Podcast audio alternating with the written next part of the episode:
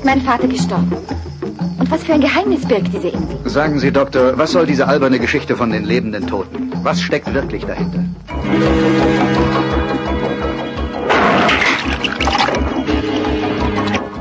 Auf der Insel hat man sich schon immer fantastische Geschichten erzählt. Von Voodoo und von Zombies. Niemand ist vor ihnen sicher. Erbarmungslos holen sie sich ihre Opfer.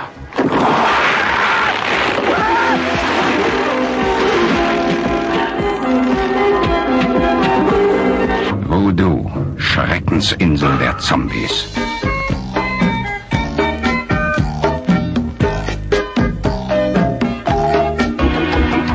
Selbst in den unergründlichen Tiefen des Meeres lauern diese Gestalten des Schreckens auf ihre Beute.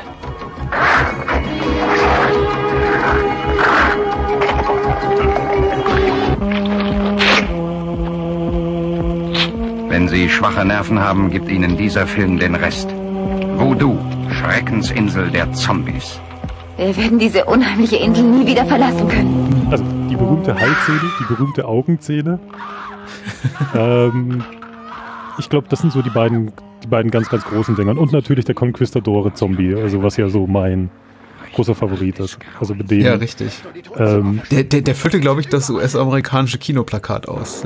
Ja. Ja, das ist auch tatsächlich, wie ich auf den Film aufmerksam geworden bin, weil es gab in München ähm, einen relativ großen ähm, Videoladen und die hatten damals amerikanische Importe. Und ich habe einfach nur diese amerikanische VHS-Kassette gesehen, mit diesem Cover dann drauf und habe mir gedacht, boah, das Ding, das, das, das will ich haben. Also damals, ja, ich glaube, da war ich ja noch so im Resident Evil, Resident Evil 2 Fieber und ähm, ja, ich weiß noch, ich habe Du redest jetzt von den, von den Videospielen, ne? ja genau, ja, ja, die Ich wollte gerade sagen, denn ähm, Resident Evil ja. 2 Filmfieber ist, glaube ich, niemand gewesen damals.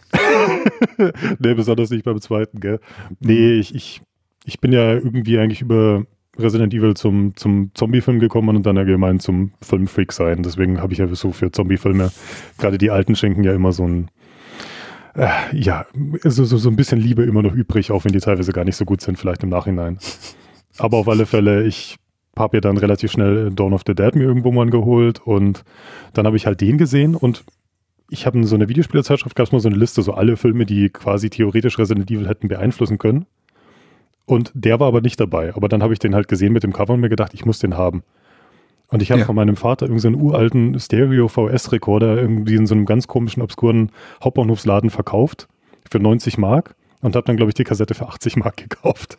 Ja, und seitdem bin ich eigentlich hin und weg mit dem Film. Und das nur Ja, wegen dem tollen er ist, Zombie. er Ja. ist hervorragend, möchte ich sagen. Das ist auch so einer, eine meiner Einstiegsdrogen für Fulci gewesen.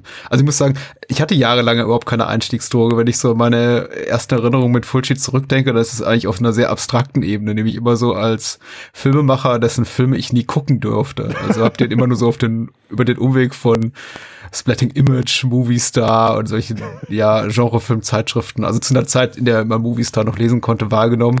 Und erst relativ spät natürlich die Möglichkeit gehabt, dann seine Filme ungekürzt zu sehen. Aber ich möchte jetzt meine Hand dafür nicht ins Feuer legen. Ich glaube, äh, Voodoo, Schreckensinsel der Zombies war der erste oder zweite Fulci-Film, den ich gesehen habe. Ich bin mir nicht mehr so ganz sicher. Aber er ist zumindest der, der so, glaube ich, auch naja, stellvertretend steht für Fulcis ganzes Schaffen. Also selbst Leute, die wenig Ahnung haben von seinem Werk, die äh, greifen, glaube ich, äh, zuerst wahrscheinlich zu Voodoo oder Zombie Due oder Zombie oder Zombie Flash Eaters, wie er in Großbritannien Ja, heißt. Oder Island of the Living Dead. Und ich habe auch den mal gesehen als Gli Ultimi Zombie. Das gab es irgendwie anscheinend Mhm. auch mal. Es ist sehr faszinierend, wie viele Titel der Film hat, ja. Was ja darin begründet liegt, dass tatsächlich da, dass es tatsächlich ein kleineres rechtliches Problem gibt in unterschiedlichen Territorien, beziehungsweise eben nicht. Also ähm, Dawn of the Dead heißt bei uns Zombie, insofern musste man für den deutschen Verleih eigentlich gar nicht zwangsläufig Voodoo wählen, hat es dann aber gemacht. Ich glaube, in Italien ist es ja so, dass du mehr oder weniger immer sagen kannst, ja, mein Gott, dann ist es halt Emanuel 3 oder sowas und das ist okay, weil da kann dir keiner Richtig. rechtlich was sagen. Und in Deutschland, es sei denn, also ich bin nicht sicher, lustigerweise, ich glaube ja, Dawn of the Dead ist ja nicht damals auch über Marketing in Deutschland erschienen und Voodoo eigentlich auch. Ich glaube Aber auch, hätten ja. sich als Verleiher schon sagen können, ja, uns ist das wurscht, dann verkaufen wir den anderen halt als Teil 2. Ja, theoretisch schon, aber das habe ich eben auch mir nochmal angelesen in dem Stephen Thrower Buch, dass es tatsächlich dieses, dieses rechtliche Loophole in dieser ausgeprägten Form nur im italienischsprachigen Bereich gibt. Also dass man tatsächlich die Möglichkeit hat, seinen eigenen Film als Sequel eines mutmaßlich kommerziell erfolgreicheren Films zu betiteln, was so natürlich zu Sachen führt wie äh, Terminator Duel von Bruno Mattei, der auch nicht schlecht ist, aber dann in, in allen anderen Ländern der Welt äh, Shocking Dark, glaube ich, heißt. ähm, und auch inhaltlich nichts mit dem Terminator-Film zu tun hat, aber äh, das hatte ja Voodoo oder Zombie Duel oder, oder Zombie anfangs auch nicht. Also das originale Skript von Dardano Sacchetti hieß äh, Nightmare Island und ist schon so in dem Gedanken entstanden, auch von Seiten der Produzenten äh, Fabrizio De Angeli und Ugo, Ugo Tucci vom Erfolg von Dawn of the Dead zu profitieren. Yeah. Und das hat der Film ja auch durchaus. Yeah. Und gar nicht mal so in Italien, aber weltweit. Also weltweit ja auch wirklich. Der, der Film war ja absurd erfolgreich. Also was irgendwie hat er irgendwie damals 400.000 Dollar gekostet und mm. angeblich umgerechnet 31 Millionen eingespielt. Ja. In Deutschland alleine also ich finde das aber so faszinierend, weil diese ganzen Zombie-Filme sind ja irgendwie so als Dreck so weggeschippt worden, aber das Ding hat 1,6 Millionen Zuschauer angeblich in Deutschland gehabt. 1,6 Millionen, wenn man das hochrechnet, es gibt manche Marvel-Filme, die haben in Deutschland vielleicht drei Millionen Zuschauer jetzt. ich hab, dieses ganze, äh, ja, das Thema Zuschauerzahl finde ich auch ganz faszinierend. Ich bedauere es ein bisschen, dass äh, Daniel und ich schon all diese Kino-Jahres-Hitlisten durchhaben, mittlerweile zumindest der Jahre, die uns interessieren, weil wir haben uns auch immer am Kopf gekratzt teilweise, was für Filme welche Zuschauerzahlen gezogen haben. Ja, auch Romero's Dawn of the Dead und ähm, jetzt vor ein paar Tagen lief, glaube ich, bei ZDF Neo noch bei Otto der Film und mir sind fast die Brocken aus dem Gesicht gefallen, als ich gesehen habe, wie viel Zuschauer der gezogen hat. Also in DDR und Westdeutschland irgendwie kombiniert kombiniert 15 Millionen Zuschauer und ich dachte mir, ja, andere Zeiten waren das damals. Andere so, Zeiten, aber Anfang der 80er. ist auch noch nicht so lange her und der hat auch 15 Millionen gezogen. Krass, ja. Äh, interessantes Thema und die Vorstellung, dass heute sowas wie Voodoo, Schrecksinsel der Zombies da noch über anderthalb Millionen Menschen ins Kino zieht, relativ unvorstellbar. Aber ja, ich meine, damals war die Welt im Zombie-Fieber. Man muss ja auch sagen, sie waren relativ schnell mit der Produktion. Sie haben unmittelbar profitiert von dem kommerziellen Erfolg von Dawn of the Dead. Ähm, auch sowas, was heute unmöglich fast scheint. Der Film wurde im April und Mai 79 gedreht und war tatsächlich im August schon in den italienischen Kinos. Ich würde mal sagen, das ist effizientes Arbeiten. Ja, anscheinend haben sie sogar ein paar wenige Szenen sogar einen Monat vorher gedreht und das dann noch reingeschnitten schnell. Ich glaube, irgendein New York-Zeug ja. oder sowas ist total. Es ist absurd, wie schnell man diese Filme machen konnte, ja. Ich finde es ja auch irgendwie faszinierend, weil äh, Dawn of the Dead ist ja dann nochmal äh, von Romero nochmal umgeschnitten worden und ich glaube, dann war er in Italien ja schon draußen und der kam ja, glaube ich, in ja. den USA ist 79 und ich glaube sogar Zombie war in den USA einen Tacken schneller als dann tatsächlich dann eigentlich das Original, wenn man es so sieht.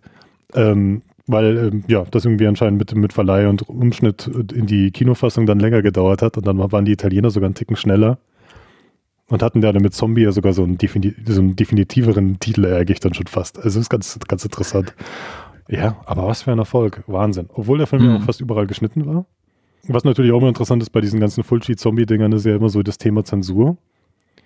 Und ich bin ja. immer überrascht, weil ein Zombie hier am Glockenseil und ähm, der Beyond ähm, und äh, was weiß ich, Haus unter Friedhofsmauer. Und das waren ja immer diese ganz, ganz bösen Filme, die irgendwie ständig immer wieder beschlagnahmt worden sind. Da gab es halt diese schwarze Serie von Astro, wo man doch einfach nur ein schwarzes Cover hatte und die italienischen Titel und selbst die sind ja relativ schnell wieder im Giftschrank ja.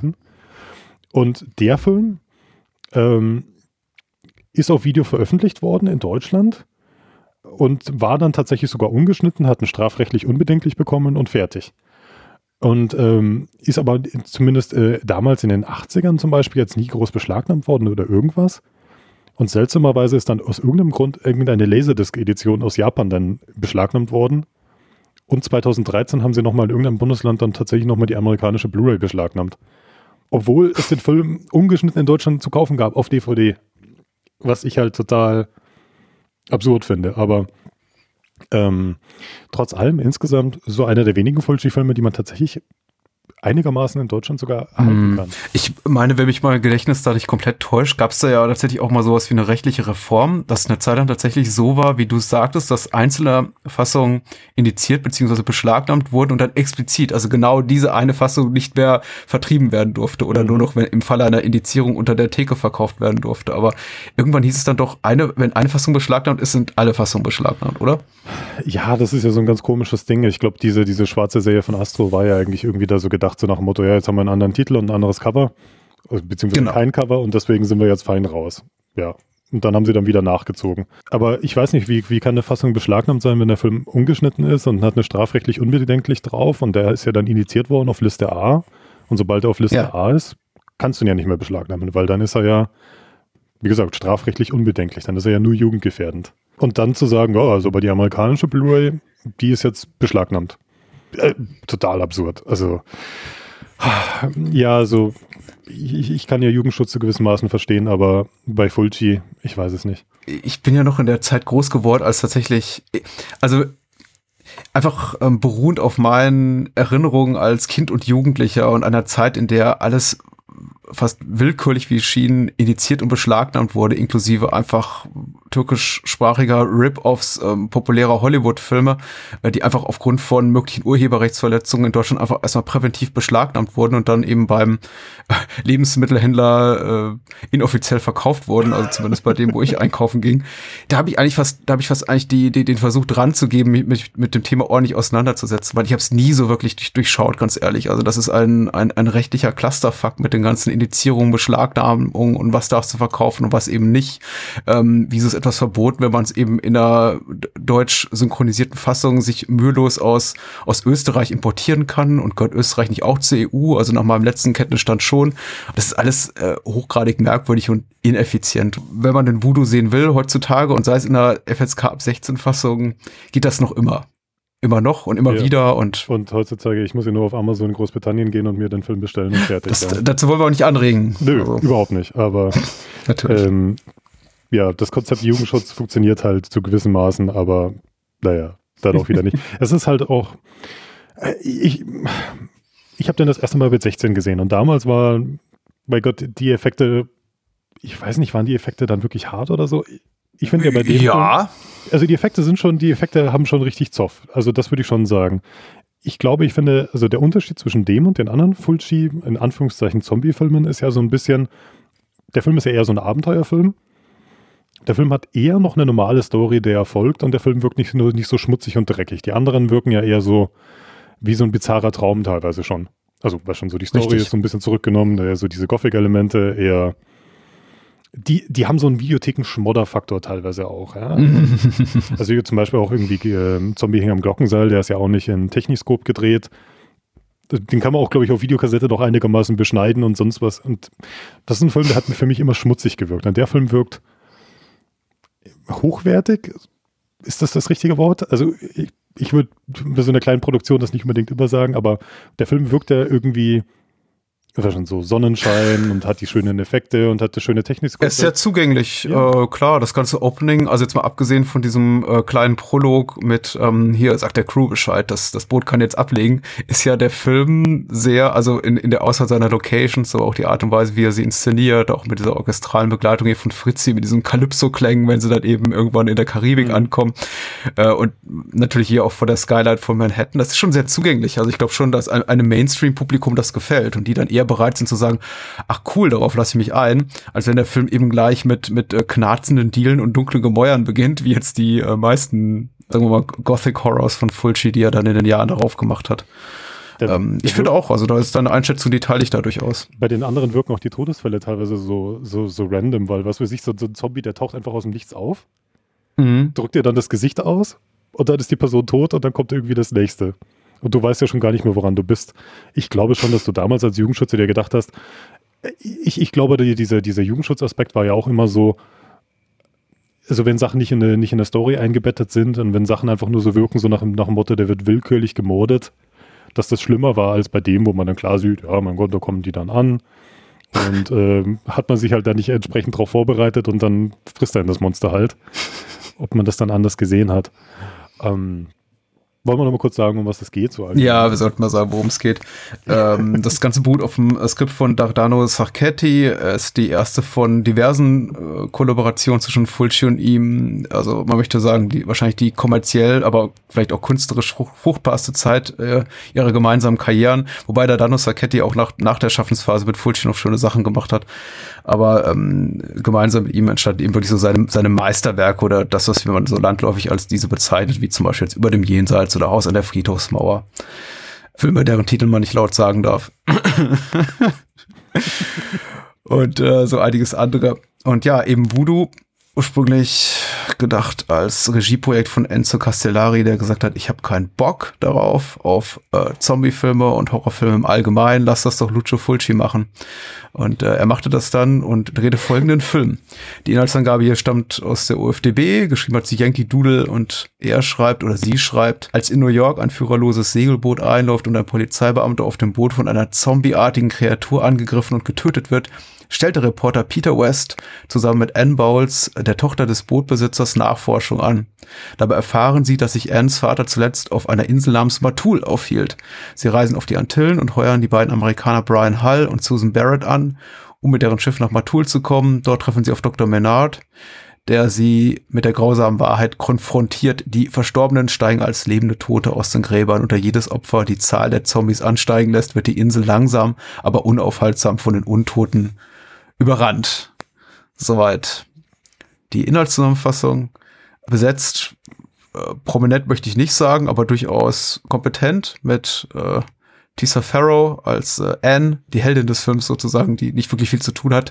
Die weniger bekannte Schwester von Mia Farrow ist das, die sich auch nach diesem Film äh, nicht groß, äh, also dazu entschloss, ihre äh, Filmkarriere relativ kurz zu halten. Ian McCulloch als Peter West, der Journalist. Richard Johnson als äh, Dr. Menard, der Wissenschaftler auf der Insel Matul und dann eben noch, äh, das war mir auch neu, äh, Stephen Thrower nennt in den Interviews immer Al Cleaver, ich hätte jetzt immer gesagt Al Cliver, der Herr ist natürlich eigentlich Italiener und Al Cliver oder Al Cleaver sein Künstlername, spielt hier mhm. Brian Hull, den, den Bootsinhaber, der, sie, der die ganzen auf äh, die Insel Matul rüber schuppert, rüber schuppert, rüber schippert und die mir bis dahin, also außerhalb von Voodoo, ehrlich gesagt, gänzlich unbekannte Oretta Gay spielt seine äh, Gefährtin Susan. Über die wird dann auch später noch zu reden sein. ja, nochmal. Die einen sehr denkwürdigen ja. Auftritt hat. Die einen sehr denkwürdigen Auftritt hat, ja, aber ähm, ja, die, die weiblichen Figuren in dem Film haben mir gefühlt irgendwie nicht so viel zu tun, ja, leider. Die Männer auch nicht so viel mehr, muss man ganz ehrlich sagen. Das stimmt also, zu gewissen Maßen auch, ja. Also die Figuren sind relativ die Figuren sind relativ flach und relativ passiv. Also dafür, dass man sich da irgendwie zwei BBC-Schauspieler geholt hat und mhm. die Schwester von Mia Farrow, die, naja gut, definitiv nicht auf dem Level spielt von Mia Farrow. Und die ganze Zeit irgendwie, die hat immer diesen Deer in Headlights Gesichtsausdruck, ja. Also mhm, die wird immer verschreckt, den ganzen Film durch. Mhm. Ja. Ich also ich, viel mehr kann sie irgendwie auch nicht gespielt, aber äh, ich fand das sehr, ich fand das sehr faszinierend. Ja, aber die Inhaltsangabe passt ja auf alle Fälle, ja. Ich erinnerte mich damals daran, dass ich von Peter West, ähm, also die Figur, die Ian McCullough hier spielt, relativ mehr erwartet hatte, weil er kriegt ja schon eine relativ äh, ausführliche Einführung. Also wir zeigen ihn in seinem täglichen Job hier bei seiner Arbeit im Newsroom, wie er von seinem Chef zusammengestaucht wird und gesagt wird, hier, äh, geh dir mal, komm dir mal auf die Spur, forsch da mal nach, recherchier da mal, triff dich hier mit der, mit der, mit der Tochter des Toten. Er wird schon relativ sorgfältig, also sorgfältig im Rahmen der Möglichkeiten eines, eines Zombie-Films etabliert, eines kalten Kommerzproduktes. Ja. Ähm, Lustigerweise war die Szene in Deutschland ja geschnitten ursprünglich. Und fällt dann später so ein bisschen aus dem Film raus. Also er ist natürlich bis zum Ende präsent, aber er ist nicht mehr besonders interessant. Der ganze Film hat so komische Sachen. Also ich finde die CD ja ganz, ganz lustig, wo er sein, sozusagen sein Assignment bekommt. Ich, ich habe zu viele Anglizismen, es tut mir leid, aber ich Kein Problem. im Moment im englisch sprechenden Land. Äh, und das ist ja Luigi Fulci, der mir quasi seinen, seinen Auftrag gibt. Mhm. Weil Luigi Fulci hat ja immer seinen kleinen Hitchcock-Auftritt und meistens spielt er irgendwie immer so Autoritätspersonen, also irgendein so Mentor oder Professor oder irgendein Chef. Und ähm, ich, ich schweife ab, aber ich, ich habe diese Szene einmal auf dieser Dragon-Fassung gesehen und die gab es ursprünglich in Deutschland im Kino nicht. Und äh, auf der Dragon-Edition haben sie die Szene neu nachsynchronisiert und die Synchronstimme von Peter West ist äh, erstmal viel höher als die normale Stimme. Mhm. Und dann hat er so ein so, so ein gute Laune-Ton drauf. Also so ein bisschen wie bei so einer Rainer Brand-Synchronisation. So nach dem, na, Chef, was geht ab? So der Art. Und das, das ist so irritiert, diese eine Szene auf Deutsch gesehen zu haben im Vergleich zum Rest vom Film. ähm, ja, aber ich finde den Film strukturell halt eh komisch, weil sie dann eigentlich auf diese Insel müssen und normalerweise würde man davon ausgehen, die landen relativ schnell auf der Insel. Mhm. Was weiß ich, im zweiten Akt sind sie dann da und dann geht's los. Aber die sind relativ spät erst wirklich da und dann geht das auch hoppla hopp und dann ist eigentlich auch schon das Finale. Also der zweite Akt, fehlen so zwei, drei Szenen irgendwie. Mhm, mhm. Ich, äh, also, ein, also ein großes Setpiece vermisse ich irgendwie in dem Film. Also es ist ganz, die Leute kommen gerade zusammen, mhm. dann kommen sie wieder auseinander, weil es dann heißt, wir, können den Film ja nochmal so ein bisschen dann durchgehen. Ich glaube, dann kommen wir zu den Sachen Ja. nochmal. Aber das finde ich, das ist das, was mich am meisten an dem Film, glaube ich, irritiert. Also, mal, dass die Charaktere nicht toll geschrieben sind, damit kann ich in dem italienischen Film leben. Aber dass der Film halt einfach mit einem Schlag halt eigentlich dann schon fast wieder aus ist, das finde ich halt immer wieder faszinierend.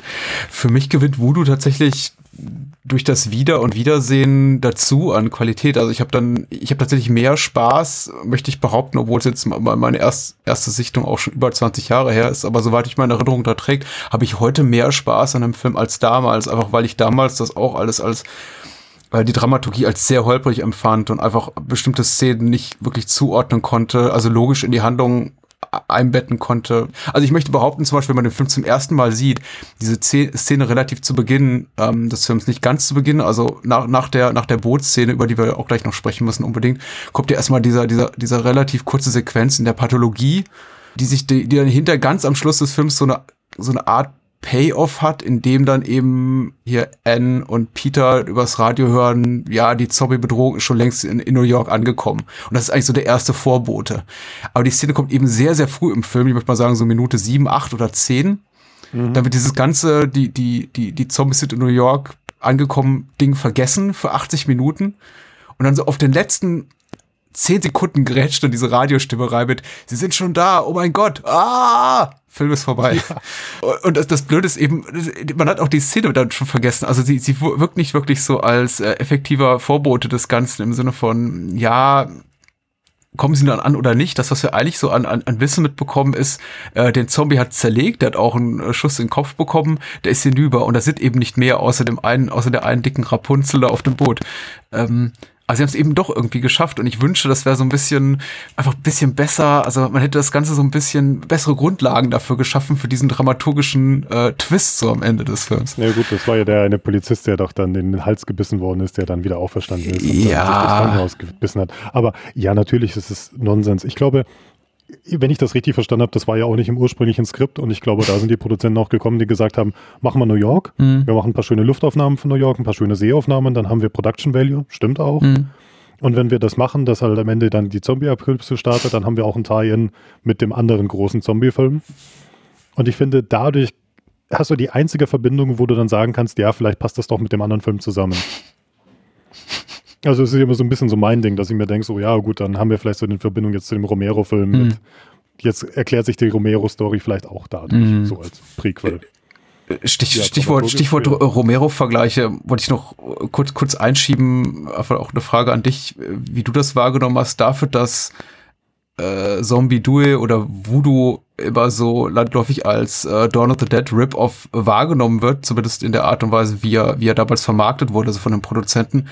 Da ist inhaltlich gar nicht so viel drin, was tatsächlich darauf schließen lässt, dass man unmittelbar hier von dem äh, Dawn of the Dead Erfolg oder inhaltlich zumindest profitieren wollte. Also es sind ein, zwei Anleihen drin inhaltlich, aber ansonsten, abgesehen davon, dass es eben beide Zombie-Filme sind, würde ich mal sagen, die könnten gar nicht inhaltlich wie ästhetisch weiter voneinander weg sein. Oder wie siehst du das? Also es, es gibt ja auch das, das, das Interview mit dem Drehbuchautor, der gemeint hat, der hat es ja schon geschrieben und das Ding war ja schon in Produktion, bevor irgendwie klar war, dass Dario Argento an der italienischen Fassung von Zombie rumschneidet. Behauptet er ja. Behauptet er. ich kann mir vorstellen, der Typ hat das halt sozusagen vielleicht mal geschrieben und ein Produzent hat dann quasi gewusst, okay, Dario Argento arbeitet an diesem Zombie-Ding, da ist dieses Skript in der Schublade, dann machen wir das Ding schnell fertig. also so in der Richtung. Und dann sind die losgezogen und haben halt einfach ihr eigenes Ding gemacht und haben vielleicht minimal bei der Postproduktion vielleicht bestimmte Sachen eingehalten. Ich kann mir schon vorstellen, weil schon dieses, man kann einen Zombie nur töten, indem man den Kopf zerstört oder so, vielleicht haben die sich gewisse Regeln dann einfach relativ schnell nochmal abgeguckt, um es zu machen. Oder vielleicht dieses New York-Ding nochmal gemacht, um zu sagen, okay, wir machen so ein Tie-In, um das ein bisschen größer zu gestalten. Hm. Ähm, aber ansonsten, ich, ich, der Film ist so anders vom Ding, was du schon meinst. Also ich, ich habe den nie als Abklatsch gesehen. Ähm, ich finde den ja auch teilweise, also in der Cinematografie einfach auch äh, eigentlich Dawn of the Dead doch überlegen. Also, Oh ja? Okay. also ich, Dawn of the Dead hat ein besseres Skript. Also bei Dawn of the Dead weiß ich, wie die Hauptcharaktere heißen. Bei Dawn of the Dead bin ich emotional ganz anders drin. Dawn of the Dead hat einen sozialkritischen Aspekt. Hm. Der Film hat das nicht. Mhm. Aber ich finde die Cinematografie, also gerade weil auch Lucio Fulci ist ja immer so als, wird immer so als Hack beschimpft und sonst irgendwas. Und dann schaue ich mir den Film an und denke mir, der ist sauber geschnitten, der ist sauber produziert, der hat wirklich richtig tolle Kameraeinstellungen. Ähm, die Art und Weise, wie die Kamera quasi sich auch immer bewegt bei Fulci-Filmen, finde ich total faszinierend. Also wie bestimmte Details immer rausge rausgesucht werden und die Kamera wieder zurückgeht und so ein kleiner Schwenk drin ist, um wieder was Neues rauszuholen und wirklich mit Einstellungen gearbeitet wird, ist fantastisch bei Fulci. Mhm. Also ich finde, handwerklich ist das ein wahnsinnig guter Regisseur gewesen. Klar, gut. Und der Kameramann ist ja auch der von den, von den ähm, anderen Zombie-Streifen, zumindest den bekannteren von ihm. Gell? Ja, richtig. Ich überlege gerade, wie der nochmal heißt. Aber ich finde, die Kameraarbeit ist so gut in dem Film. Und die Wertigkeit, wie auch bestimmte Sachen aussehen. Also die Zombies sehen um Längen besser aus als in Dawn of the Dead also mein Gott, in Dawn of the Dead hast du da blaue Kreide und die sehen alle aus wie die Schlümpfe. die Zombies sehen richtig gut aus in dem Film und ich finde auch die Special Effects, also auch die, die Splatter-Effekte finde ich besser. Ja, also das Zombie-Make-up hat mir auch wahnsinnig gut gefallen. Es hat so eine, so eine ganz ja. tolle Patina. Also es ist wie so eine grob verputzte verspachtelte Haus war teilweise, ich weiß gar nicht, wie ich es besser beschreiben soll. Also die haben eben auch wirklich bemerkt, da blättern sich eben auch schon so die oberen Hautschichten ab und die Dinger, also die Dinger, die Menschen haben eine Zeit lang rumgelegen und sind eben äh, vermodert und du hast recht, also gerade im direkten Vergleich zu Dawn of the Dead, da kann Dawn of the Dead nicht gegen anstinken mit seinen, mit seinen graublauen Zombies. Ja, mit diesem Comic-Look-Zombies. Mhm. Ja. Ich glaube, Luigi Fulci hat ja die, hat ja die Extras im Set im Zombie-Maker Blumentöpfe genannt. Ja, natürlich auch, auch das Blut ist äh, sehr viel näher an dem, an dem, was wir so als, als realistisch wahrnehmen. Das ist ja auch etwas, was, glaube ich, Romero immer ganz gut fand und Savini immer sehr stark kritisiert hat an seinem eigenen Werk, dass er die, die Farbe von echtem Blut noch nicht so richtig drauf hatte zu, zum Entstehungszeitpunkt von Dawn of the Dead und das dann eben erst zu Day of the mhm. Dead richtig perfektioniert hat. Aber das Blut eben auch nicht hier wie, äh, also Lippenstiftfarben, wie es eben in einem Romero-Film ist, sondern hier tatsächlich eh, ist tatsächlich jeder, jeder Gore-Effekt richtig schmerzhaft und richtig gut, auch handwerklich. Aber nur mal kurz zur Kamera ähm, oder allein zur Ästhetik des Films. Für mich ist das hier so ein bisschen Hit and Miss, ganz ehrlich. Ähm, du hast vollkommen recht, da sind mhm. Bildkompositionen drin und gerade dann, wenn dann eben auch noch so ein toller äh, Fabio Frizzi Score dazu aufgespielt wird und er hat einige tolle Melodien für den Film komponiert, dann ist das schon sehr wirkungsvoll und einige Sachen sind regelrecht grandios, also zumindest bei diesem Erwachen der dieser, dieser spanischen Conquistadore-Zombies da, wenn, wenn ein Zombie dann schon so im, im, im Vordergrund sichtbar ist und einer den, den äh, Bildhintergrund ausfüllt und dann einer in der Mitte des Bildkaders, das ist schon so ganz toll. Also äh, das, da, das lässt auch auf großes handwerkliches Können schließen. Und dann an anderen Stellen, ja, gerade wenn es so für mich nicht wirklich klar motivierte so Kamera Pans sind, also Schwenks nach links oder rechts oder Zooms in irgendein Geschehen rein und das für Fulci leider auch typische in, in, äh, in Wunden reinfahren mit der Kamera, damit ich wieder so ein bisschen, äh, ja, okay.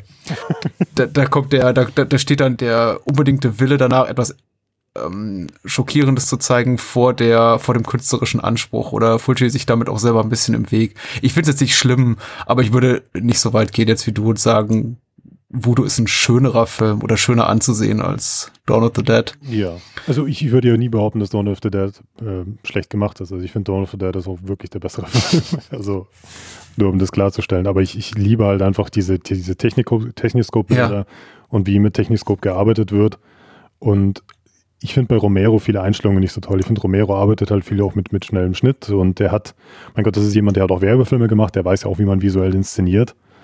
Aber ähm, und er hat ein wirklich schönes Setting. Also Voodoo hat ein, also dieses Insel-Setting gefällt mir sehr gut. Ja. Und äh, wie, wie, gesagt. Also ein bisschen wie bei Dr. Ja, ja, und der Fritzi äh, holt ja. ja dann auch seine Calypso-Klänge dazu raus, die wir auch gerade schon im Trailer wenigstens ganz kurz gehört haben. Ich finde das ganz, ganz spitze. Also die, die, ähm, es erinnert so ein bisschen an die wirklich Urväter so des Zombie-Films, also in der Ästhetik, aber auch teilweise vom Setting, wie jetzt ähm, White Zombie oder I Walk with a Zombie, die ja auch oft in, in diesem Umfeld da äh, fremder Kulturen spielten und eben auch gerade mit diesem ja durchaus auch äh, rassistischen Stereotyp des ähm, ach guck mal, das ist alles irgendwie religiös motiviert oder durch irgendwelche Kulte oder okkulte äh, Geschehnisse und Riten.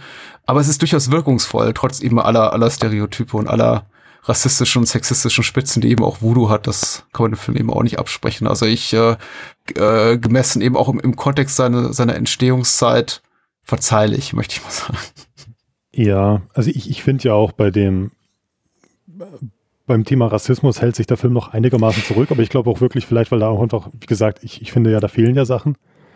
Es wird ja immer zum Beispiel geredet von Voodoo und da ist ja anscheinend irgend so ein böser Hexenmeister Ja. oder sowas. Den sieht man ja nie. Und man hat dann nie so wie die, bei diesen komischen Kannibalenfilmen, die ja wirklich tief rassistisch sind. Genau, die gehen eben auch Und schon mal, die, wurde die gehen eben auch richtig ins Detail und äh, argumentieren Genau. auch, dass quasi der Grund für die Existenz dieses Stammes, eines Stammes ist, dass sie eben diese kannibalistischen Taten begehen und äh, Menschen opfern und so weiter und so fort. Voodoo ist viel zu wenig, glaube ich, an diesem religiösen Aspekt, Aspekt interessiert, um wirklich authentisch rassistisch zu sein. Aber merkt eben hier zum Beispiel an dieser einen Stelle ist mir extrem aufgefallen und ich stolper immer wieder darüber, wenn sie eben da einschippern an diesem Pier auf äh, Matul und ähm, diese beschwingten äh, karibischen Klänge dann eben auf der Tonspur laufen und in dem Moment, in dem wir einen einen schwarzen Statisten dort sehen, äh, sitzen sehen auf dem Steg, zoomt eben die Kamera an, ihn- an, an ihn ran und da, da, da, mhm. da.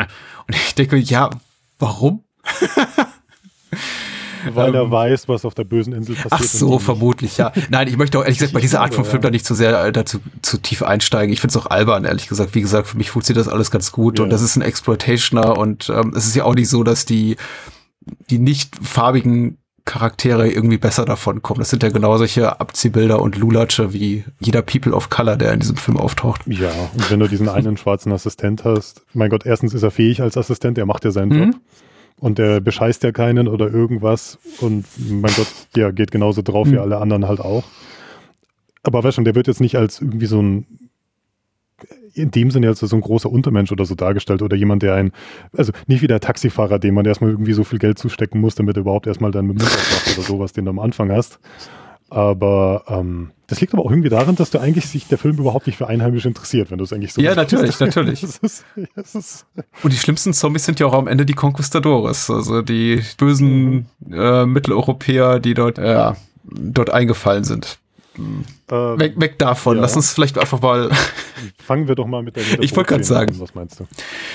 Fangen wir mit der Kopfschussszene an, weil ich finde die eigentlich schon sehr ikonisch, dass du halt Mhm. diese Gestalt hast, die dann quasi ähm, in so einem weißen Laken ist und dann ähm, mit, mit Seilen quasi gefesselt ist, dann so langsam so aufsteigt zu diesem, das ist ja nur so ein ganz leichter karibischer Beat, dieses Dunk, Dunk, Dunk, Dunk Mhm. und steht dann auf und dann mit einem Schlag hast du einen Kopfschuss und hast dann Dr. Maynard, der dann sagt, ähm, was, tell the boat oder Mhm. sowas. Und äh, ich finde das schon, schon, schon ein schöner Einstieg. Da weißt du schon so ein bisschen, was für eine Art von Film das sein könnte, ja. Also dieses Karibik-Feeling, diesen Kopfschuss und äh, irgendwas komisches passiert da. Und dann kommen ja die, kommen ja dann die, die, die Opening-Titles mit der tollen Fabio Frizzi äh, Musik und das Titelthema liebe ich ja über alles. Also das ist wirklich ein ziemlich schöner, mitkreisender Score, wunderbar Synthesizer, reißt dann so mit, mit, mit, mit äh, richtig rein. Aus irgendeinem Grund bin ich auch so ein bisschen da immer so erinnert an ähm, Assault on Precinct 13, aber wahrscheinlich einfach nur, weil es ein relativ simples Synthesizer-Ding ist mit so einem hat ja auch weniger so ein Horror-Ding oder sowas. Weißt du, was ich meine? Es ist eher so ein Stimmungsding. Es ist ein reiner Stimmungsscore, aber kein. Ja, und ich glaube, Mitreißend, ich glaube auch in, in, in Kombina- Kombination mit diesem sehr, sehr reduzierten Opening Credits, was ja auch äh, Carpenter lange Zeit so gemacht hat, eben wirklich einfach nur ganz simple, ganz simple Typo auf, auf schwarzem Hintergrund und dazu eben ein sehr prägnanter Score. Das äh, äh, durchaus, also ich finde das durchaus auch äh, Carpenter da, also da haben andere Filme ich möchte nicht sagen, es ist ein understatiges Opening, aber es ist auf jeden Fall sehr wirkungsvoll. Also auch in diesem starken Bruch zu diesen sehr krassen Bildern, die wir da sehen, sehr eindrucksvollen Bildern dieser äh, von hinten beleuchteten Figur, deren Identität wir nicht kennen, die dann auch irgendwie die Kamera, die, die, die Pistole au auf die, auf die Kamera richtet, also quasi auf den Zuschauer damit auch und dann halt diesen, diesen relativ blutigen Effekt und dann der, der, der, der, der, der starke Schnitt eben zu dieser absoluten Schwärze und diesem Score sehr reduziert in, in, in, in seiner Bildsprache und dann, dann wird der Schnitt daraus auf dieses ganz opulente Bild da, dieses äh, Segelschiffs vor der Skyline vor Manhattan. Also ich finde, das ist ein, äh, es bringt ein, es bringt einen zumindest aus der Fassung. Ähm, ich funktioniert vielleicht auch nicht bei, bei jedem, aber es macht mich unglaublich neugierig, möchte ich mal behaupten, um was es in diesem Film geht, weil der, der, der Film bombardiert mich mit sehr, sehr stark kontrastierenden Sinneseindrücken und ähm, ich bin auf jeden Fall spätestens in, fünf Minuten, äh, in, in der fünften Minute so neugierig auf das, was da passiert, dass mich der Film dann auch nicht mehr loslässt. Und die, die, die Sequenz mit dem Boot, was du schon meinst, du hast halt die Skyline von New York, da hast ja noch die Twin Towers im Hintergrund, aber du hast eigentlich wirklich, äh, die waren ja, glaube ich, nur zwei Tage in New York und dadurch, dass du halt auf dem Wasser bist und die, diese Helikopteraufnahmen Mhm. auch hast, die um dieses relativ schöne Segelschiff ja auch dann herumgehen und du hast immer wieder diese New York-Aufnahmen, du bist da schon wirklich mittendrin und ich finde, du hast ja auch wirklich viele Einstellungen. Also äh, allein die Einstellungen aus der Luft, was sie dann immer wieder reingeschnitten haben und auch mit diesen Polizisten, die dann kommen und was auf dem Segelschiff passiert. Ja. Das ist alles ja auch sehr, sehr sauber gemacht. Also da, die haben sich da schon, die haben schon gewusst, okay, wir haben jetzt da vielleicht irgendwie so eineinhalb Drehtage, aber aus den eineinhalb Drehtagen ziehen wir auch das Material raus. Ja, apropos, wir haben da anderthalb oder zwei Drehtage. Ich, ja, es ist wahrscheinlich in der in entsprechend kurzer Zeit gedreht worden, das ist schon richtig. Ich habe auch versucht rauszufinden, ob es dafür irgendeine Art von Drehgenehmigung gab, aber äh, mhm. konnte dazu nichts finden, offenbar nein. nicht, nein. aber für das, was sie da eben drehten, also diese Bilder, inklusive jetzt der abschließenden Bilder der Zombies, die über ja, die, die Brooklyn Bridge. Brooklyn oder? Bridge, ja, richtig. Ja. Äh, brauchten sie wahrscheinlich auch keine, zumindest anno 1979 nicht. Man muss ja sagen, wir reden da noch von einem sehr anderen New York als das, was wir heute so kennen, also und sei es nur über die, die Medien. Das war ja das äh, vor, ähm, jetzt wird New York aufgeräumt, äh, Zeitalter, also als noch irgendwie, als, als New York nur wirklich so den Ruf des Anrüchigen hatte und äh, man, glaube ich, auch sich, sich als Filmort oder Drehort anbot, auch für Filmemacher, die eben keine Drehgenehmigung besaßen. Ich, äh, ich finde die Geschichten da von Larry Code oder Frank Hanlotter immer aus den 70er, 80ern interessant, als er meinte, so wir, um, um sowas wie Basket Case zu drehen, da haben uns einfach unser, unsere 16 mm Kamera geschnappt und sind ab 42nd Street runtergefahren und haben mal Prostituierte angesprochen, ob die mal eben mitwirken wollen.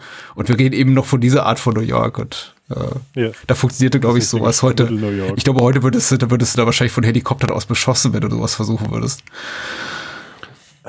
Ja, ich glaube, ohne Drehgenehmigung irgendwo zu filmen, ich schätze, das ist selbst in Hongkong nicht möglich.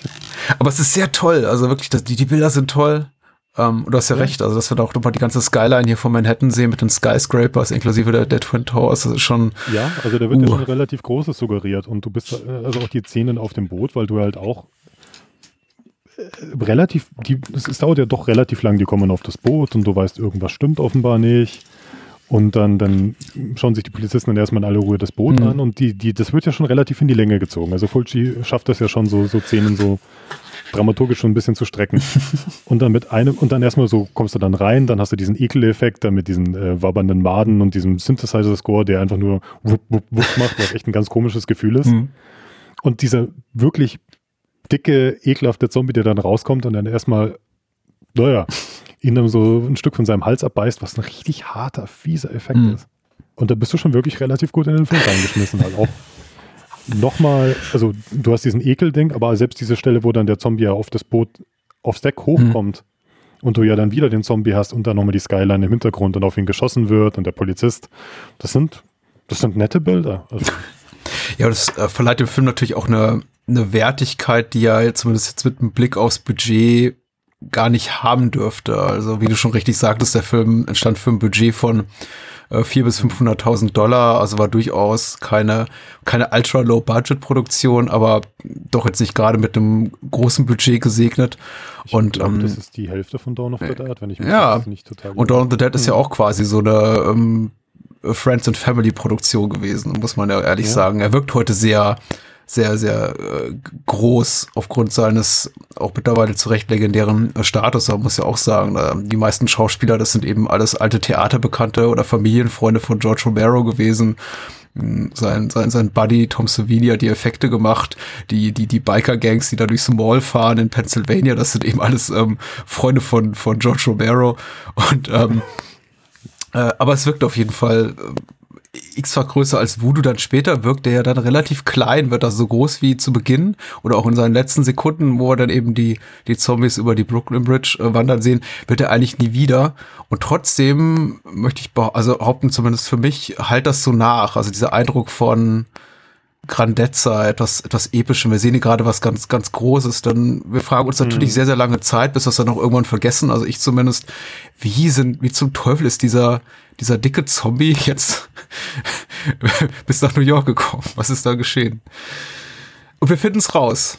Mit äh, Tisa ja. Farrow und Ian McCullough, äh, die dann auf die Antillen reisen. Und du sagtest gerade eben hier, ähm, äh, was sagtest du, äh, Reh, Reh im äh, Scheinwerferlicht. Äh, äh, das ja, äh, ist ja, ja, tatsächlich wortwörtlich die erste Szene, der wir hier Ann Bowles, also Tisa Farrow sehen. Sie wird nämlich da um, umlagert von, glaube ich, äh, Polizisten und Reportern, die sie alle anschreien, dies ist das Boot ihres Vaters, das ist geschehen, was können Sie dazu sagen? Geben Sie uns doch ein Statement. Und sie steht da so, ah, ah, ah, ah.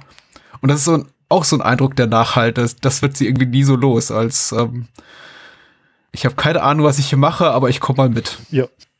Ich mag ja total, wie die Szene gefilmt ist, weil sie ist ja gefilmt, so frontal mit Handkamera mhm. und jedes Mal, wenn der Polizist sie was fragt, dann wird einfach mal wirklich dann mal 180 Grad geschwenkt auf den Polizist ganz schnell. Dann kommt die Frage und dann sieht man sie wieder quasi in ihre Handkamera-Einstellung und dann kommt die nächste Frage. Und dieses, also die Kamera sorgt dann dafür, dass man sich genauso verwirrt fühlt, glaube ich, wie sie. Aber ich, ich mag das ganz gerne. Also ich finde, Fulci hatte so schöne verspielte Sachen ja auch in seinen Kamerasachen immer drin in seinen Filmen. Ähm, aber ja, und dann kommen wir ja relativ schnell zu dem Reporter. Kriegt halt sein, kriegt halt sein Assignment, hatten wir schon mal von Fulci mhm. selber. Nochmal eine weitere Bootszene ich glaube, das sind die 70er, oder? Weißt du, die, die, die treffen sich da mitten in der Nacht auf dem Boot und dann kommt ein Polizist und dann sagt er, ja komm, jetzt mach mal deine Bluse auf und dann tun wir so, als wir da rumknutschen und dann passt mhm. das schon. ähm, aber ich finde ich finde selbst diese Bootszene eigentlich relativ gut, weil du hast relativ schnell das Ding, dass sie sich schnell ja. kennenlernen, dass du dieses Mysterium hast, dass die, dass beide ja offenbar davon ausgehen, dass die Polizei ja irgendwie auch irgendwie nicht wirklich viel macht. Mein Gott, da sitzt halt ein Donut, sitzender Polizist quasi an dem, an dem Bootsteg und dann schauen sie auf das Boot und was passiert ja nichts, ja. Ähm, und dann beide halt relativ schnell dieses Ding haben, okay, wir müssen jetzt relativ schnell herausfinden, was da mhm. los ist. Und wie in so einer Schnitzel, wie so einer Detektivarbeit finden sie doch dann den Brief, oder? Sie finden den Brief, glaube ich, vom Vater. Ja. Und dann steht dann, ah, Matul und zack, sind wir in der Karibik. Ja, das geht dann relativ schnell, tatsächlich un unkompliziert. Mm, und ehrlich gesagt ist ja auch das genau, wo wir als Zuschauer hin möchten, aber es ist eben auch ähm, ein Abschnitt des Films, glaube ich, der, also ich möchte mal behaupten, wo es gut tut, dass der Film eben so stark gestartet ist. Denn was danach ja. so folgt, äh, äh, nach der äh, Bootsszene, diese 20, 30 Minuten, das erfordert schon so ein bisschen, ein bisschen Geduld seines des Zuschauers. Ähm, nicht, weil es ununterhaltsam ist, aber weil man nicht so wirklich weiß, wo es denn hinführt, auch weil eben auch nochmal dieser dieser geografische Bruch so stark drin ist, weil das ist, beginnt ja quasi als New York-Film zu großen Teilen. Und plötzlich sind mhm. wir eben mitten im Nirgendwo auf einer Insel der Antillen, Matul, nie von gehört. Wir jagen Menschen hinterher, die wir nicht kennen. Dann Schnitte eben rüber jetzt zu Dr. Menard und die Person, die ich erst für seine Tochter hielt, aber offenbar seine junge Frau ist. Ähm, gespielt hier von äh, Olga Kalatos, die dann auch sehr denkwürdig ableben darf später im Film. Mhm. Äh, und also sind echt eine ganze Weile lang sehr, sehr stark konfrontiert mit neuen Lokalitäten, neuen Figuren, Nebenhandlungssträngen und irgendwann spielt das auch nicht mal so eine wirkliche Rolle, dass es keinen Sinn ergibt. Also spätestens dann, wenn der wenn der Hai und der Unterwasserzombie auftauchen, ist man dann so an dem Punkt, wo man sagt, ach okay, die Art von Film ist das. Na gut, dann jetzt ist mir auch alles egal. Aber der Weg bis dahin ist schon so ein bisschen, ähm, naja, ermüdend ist das falsche Wort, weil es ist nicht ununterhaltsam, aber es hat, es hat nicht so diese, diese Vorwärtsbewegung, die ich mir gewünscht hätte. Also es ist nicht, nicht wirklich spannend, sondern eher so, ach, guck mal, wo wir sind und was wir hier machen. Und jetzt fragen wir mal den Taxifahrer und es wirkt alles so ein bisschen, also ein bisschen beliebig, möchte ich mal sagen. Ja, es ist jetzt auch das große Geheimnis um die Insel, dass die jetzt dann, weil schon keiner diese Insel kennt, das ist halt auch ein bisschen albern.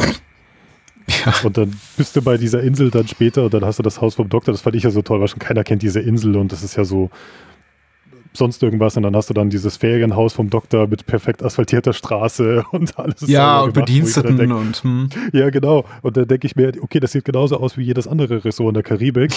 ähm, aber keiner, aber was schon diese Insel ist dann so, so ein Geheimnis, was total absurd ist eigentlich, wenn man sich das überlegt. Hm. Ähm, es, es, passt nicht so zusammen. Aber ich finde, das ist jetzt alles nicht so schlimm. Nein. Aber klar, dann müssen sie erstmal die anderen beiden Amerikaner kennenlernen und genau. dann erstmal irgendwie ein bisschen Boot fahren.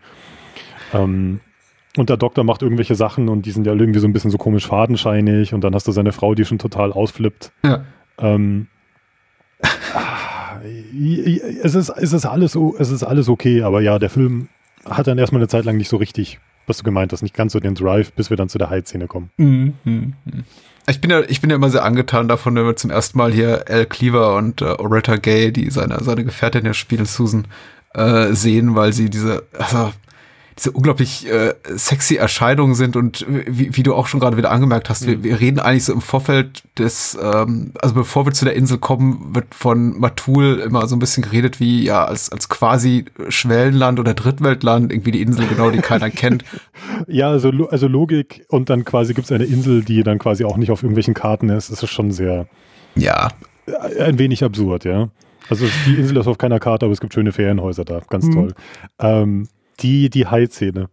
Die Heißszene. Ich muss vorher noch mal sagen, äh, Susan hat einen bösen Sonnenbrand und das ist mir nie aufgefallen, bis es oh. eben diese HD-Fassung von dem Film gab. Also früher, als ich ihn auf Video sah und alles so wirklich sehr, sehr ausgewaschen war, habe ich mir nichts dabei gedacht und nur versucht, irgendwie möglichst viel von ihrem, von ihrem Nicht-Bikini wahrzunehmen. Also dieses, diese, diesen fetzen Nichts, den sie da im Körper trägt. Mhm. Und heute jetzt mit den HD-Fassungen sieht man eben, wie, wie rot die doch ist. Und ich denke jedes Mal, meine Güte, Mädchen. So, so, so Drehpausen können schon ganz schön langweilig sein, aber man sollte sich dann auch mal in, in, in Schatten setzen. Ähm. Aber gut, die Haifisch-Szene. Ja, aber ich, ich fand das ja erstmal so nach dem Motto, oh, da, hier ist es ja so schön, ich gehe jetzt mal tauchen. Mhm. Und allein die Szene, mein Gott, dann macht sie sich fertig und zieht sich ja bis aufs Höschen aus.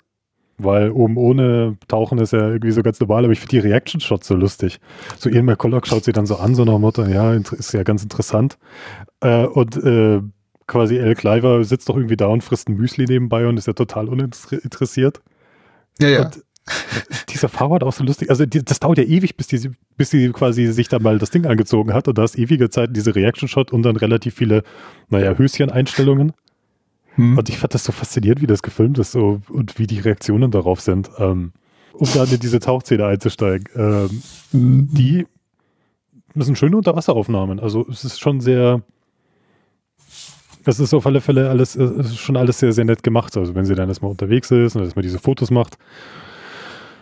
Äh, ich, ich finde es immer schrecklich, wenn Leute in Filmen fotografieren. Ich finde, ich habe immer das Gefühl, die heben die Kamera irgendwie und klicken irgendwie, aber gucken eigentlich nie durch den Sucher oder machen irgendwas Schlaues damit. Aber aber auf alle Fälle erstmal da aufpassen. So ein bisschen Titillation. Dann haben wir das Unterwasserding und dann kommt ein Hai. Und dann hast du erstmal dieses Drama mit dem Hai. Nur um das dann nochmal zu steigern, dass da nochmal ein, ein Mann unter Wasser ist. Nochmal zusätzlich.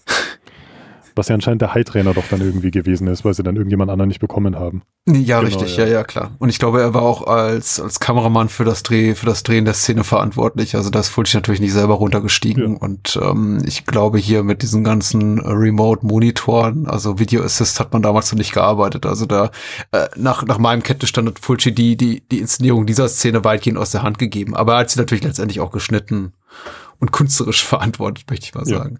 Aber es ist eine grandiose Szene, ja. also. Sie ist so wunderbar, dass ich fast vergesse, wie ähm, irrational sich der Zombie verhält da unter Wasser, weil von Zombies natürlich, zumindest im Kontext dieses Films, und wir, wir sind eben noch nicht hier in den 2000ern angekommen, in denen Zombies plötzlich Persönlichkeiten entwickeln oder wie bereits in Day of the Dead hier Persönlichkeiten entwickeln oder sich äh, rasend schnell bewegen. Also dieser Zombie bewegt, bewegt sich sehr behende, möchte ich mal sagen, unter Wasser und ist sehr kontrolliert. Also er bewegt sich eben wie ein Haidompteur. Ja. Ähm, aber das schadet gar nicht. Nee, das stimmt. Da gibt es eine Szene, wo der Hai auf ihn zuschwimmt und der so relativ elegant so zurückgeht. Ähm, und ziemlich genau weiß, was er da tun muss. mhm. ähm, ja, aber es ist halt auch, also du hast relativ viele Einstellungen, das baut sich ja auch wirklich dann schön auf, weil du halt erstmal wirklich dieses Drama mit dem Hai hast. Der Hai, der erstmal auch das Boot dann rammt, wie in der weiße Hai, um dann noch später zu erklären, warum er nicht so schnell von der Insel wegkommt.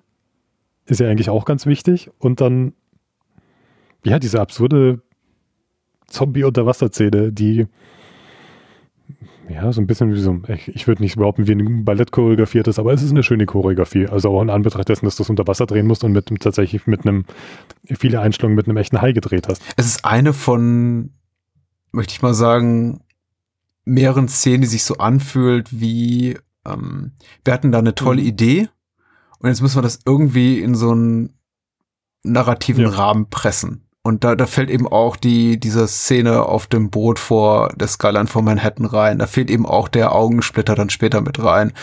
Und die, die äh, aus, aus dem Grab auferstehenden Conquistadores mit rein. Also es sind so fast schon so ikonische äh, Momente, ganz, ganz großartige Momente, die an Absurdität kaum zu überbieten sind. Und alles, was drumherum ist, also die, die Handlungen, die uns dann von der High-Szene bringen zu äh, Dr. Menars äh, ja, Ferienhaus, Labor, Praxis, wie auch immer. Ähm, das wirkt dann alles fast schon so ein bisschen, ja, beliebig habe ich es vorhin genannt, das war vielleicht zu so negativ zweckmäßig. Und auch tendenziell so ein bisschen uninteressant, bis dann eben so die Zombie-Apokalypse gegen Ende ausbricht. Aber ähm, ich nehme den Film eben gar nicht übel, weil er, bevor ich das Interesse verliere, immer wieder solche Sachen reinwirft, von denen ich mir denke, oh, wow, das ist einfach grandios, das habe ich noch nie ja. irgendwo gesehen. Und dann spielt es eigentlich auch im Nachgang kaum eine Rolle, dass auch für den, ähm, für das große Ganze des Films diese Szene eigentlich keine keine nennenswerte Wichtigkeit hat, denn äh, Susan, also die endet ja damit, dass Susan tatsächlich dem Hai und dem Zombie entkommt. Ähm, der Zombie, der, der Hai dann den Zombie besiegt, also zumindest nehmen wir das an, mhm. er reißt ihm den Arm ab. Und äh, ich möchte mal meinen, der Zombie, ich möchte mal sagen, überlebt nicht, aber das klingt blöd bei einem Zombie. Er, er, er überlebt nicht sein Untoten-Dasein. Ähm, dann darf Susan noch ein bisschen äh, äh, japsen, natürlich verständlicherweise an, an, an Deck des Schiffes. Oh, oh meine Güte, ihr glaubt nicht, was da unten passiert ist. Und dann wird auf die Szene genau. niemand wieder eingegangen. Da war ein Mann. Also, das war's dann. Sie sagt dann auch nicht, äh, was geht auf dieser Insel vor sich, äh, was ist hier los, äh, woher kommen diese, diese Zombies, äh, wie kann es sein, dass da ein, ein, ein Untoter mich angreift unter Wasser? Nee. Ähm, hey, lass uns mal gucken, was Dr. Ja, Menada ja, eigentlich macht. Das ist wirklich das Bizarrste. Du hast dann einen, einen, einen Kampf zwischen einem Zombie und einem Hai und sie sagte nur, da war ein Mann und dann wird niemand drüber gesprochen. stimmt, da, stimmt. Da war ein Mann unter Wasser. äh, es ist, es ist, ja. Ne, aber der ganze Film hatte eigentlich den Aufbau mal wieder wirklich so, so einen modernen Action-Blockbuster halt auch hast. So nach Motto, ja, mein Gott, wir brauchen jetzt eine Szene, wo Tom Cruise jetzt irgendwie, was weiß ich, einmal durch äh, Paris rennt oder sowas. Mhm, mhm, und dann werden wir das schon irgendwie verknüpfen miteinander mit irgendeiner anderen Action-Szene. Ja. Und der ganze Film hat ja eigentlich diesen, ja, eigentlich den Aufbau von einem modernen Spektakelfilm. Also das sind jetzt keine grandiosen, also grandiosen, keine Action-Szenen, wo du tonnenweise Computereffekte hast und irgendwie die ganze Zeit was passiert, aber eigentlich ist es ja schon so, würde ich behaupten, so inszeniert wie, oh, wir, wir hangeln uns von einer, von einem Setpiece zum anderen. Der Film ist da schon ganz, ganz stark dran bedacht und mhm. ja, der Rest, was du meinst, ist vielleicht so ein bisschen Füller. Und aber sie sind, ja. Nee, das nächste Setpiece kommt ja auch schon bald, aber du wolltest noch was sagen. Nee, ich wollte eigentlich nur, mein Gott, die sind ja dann. Also wir haben die grandiose Hai-Szene, dann sind wir bei der Insel. Ähm, und dann kommt ja eigentlich schon die nächste andere grandiose. Äh, das fand ich auch so faszinierend, zweimal hintereinander quasi eine nackte Frau und dann kommt dann irgendwie danach so dann der mhm, quasi der mhm, Zombie. Genau. Der Tod von Paola Menard ähm, ist tatsächlich mhm. das der einzige Moment oder das Vorspiel dazu, wo ich sagen würde, der Film hat so ein bisschen wirklich authentische Suspense. Also so ein Moment, in dem ich dachte, was passiert da ja. jetzt? Weil wir sehen ja, glaube ich, schon so schemenhaft eine Figur vor ihrem Fenster. Sie ist verwundbar, weil sie eben, äh, weil sie nackt ist. Dann sieht sie sich im, im, im Spiegel an. Ja. Wir haben diesen, diesen zuerst etwas unmotiviert erscheinenden Kameraschwenk und, und irgendwie so ein Geräusch auf der Tonspur auch, was also als ob die Kamera kommentiert das, was da geschieht, denn es geschieht ja eigentlich gar nichts. Und aber die Kamera trotzdem macht diesen, diesen, diesen, diesen Schwenk irgendwie äh, zur Seite, äh, noch bevor dieses Geräusch auf der Tonspur erscheint und, und äh, dort damit schon mal an, oh, da, da, da könnte jemand sein. Aber es ist tatsächlich so ein Moment, es, es wirkt alles so ein bisschen nicht ganz sicher, möchte ich sagen, was so die, das inszenatorische Geschick betrifft, aber es ist auf jeden Fall sehr wirkungsvoll. Und ähm, kommt dann natürlich zu einem jeden Ende, also das Ganze ähm, spannungsfördernde Element, in dem dann einfach auch ein äh, Hol langer Holzsplitter auf Auge trifft. Ja, ich finde schön, wie sie es aufbaut, weil du hast ja erstmal so diesen, diesen Wachmann, der doch da mit seinem Hund sitzt. Genau. Und so, so den POV, die POV-Sicht vom Monster. Das ist aber auch so was, wo ich mir dann denke, das wirkt dann eher wie so ein Michael Myers, der dann wartet, bis quasi irgendjemand gegangen ist und kommt dann erst, weil so als ob der Zombie sich denkt, oh, ich warte jetzt, bis der Sicherheitsmann dann keinen Bock mehr hat und dann greife ich erst an. Hm. Aber du hast dann also diese POV vom Monster, dann hast du diese Duschszene, was du schon meinst, diese Verletzlichkeit einfach. Ähm, ich finde, bei sowas hält sich Fulci dann trotz allem meistens relativ zurück. Also du hast jetzt keine, was weiß ich, Exploitation-Naheinstellung, wie sie sich die Brüste einseift oder sowas. Hm, ja. Das, das, also, das hatten wir vorher schon, ja. Wo die Kamera genau, irgendwie zehn Sekunden im Schritt von. Äh genau, ja. Aber da hält er sich irgendwie einigermaßen sogar zurück. Da war ich dann schon fast wieder überrascht, wie mhm. dann solche Sachen dann doch irgendwie nicht in Anführungszeichen überinszeniert sind. Aber du hast dann diese, diese Szene, du weißt, das ist schon mal irgendwas nicht in Ordnung, weil du hast auf alle Fälle dann klar, der Sicherheitsmann ist weg. Ähm, da draußen ist irgendwas. Und dann erstmal, ja, was du meinst, diesen relativ langen Aufbau, wo du irgendwie merkst, irgendwas stimmt nicht. Mhm. Und ähm, ich finde das aber relativ schön, wie sie sich ja dann flüchtet.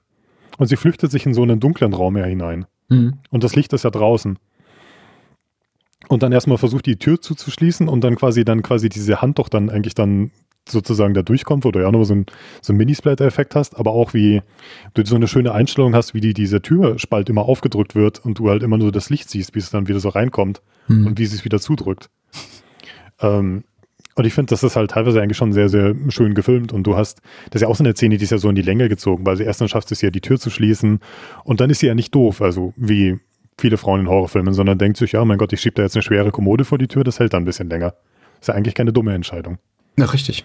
Aber du hast ja schon mal dieses Foreshadowing, wo dann so diese Tür so ein bisschen so aufsplittert und wo du erwarten könntest, dass vielleicht was passiert. Ja, und sie ist auch komischerweise, obwohl sie nie mehr ist als so eine, ich wollte gerade sagen, sie ist keine wichtige Figur, aber das stimmt nicht. Natürlich ist sie schon für Dr. Menard und seine Motivation später zu seinem, zu seiner Praxis da, zu seiner, zu seiner Behausung zurückzukehren, schon ein wichtiger, wichtiger Faktor.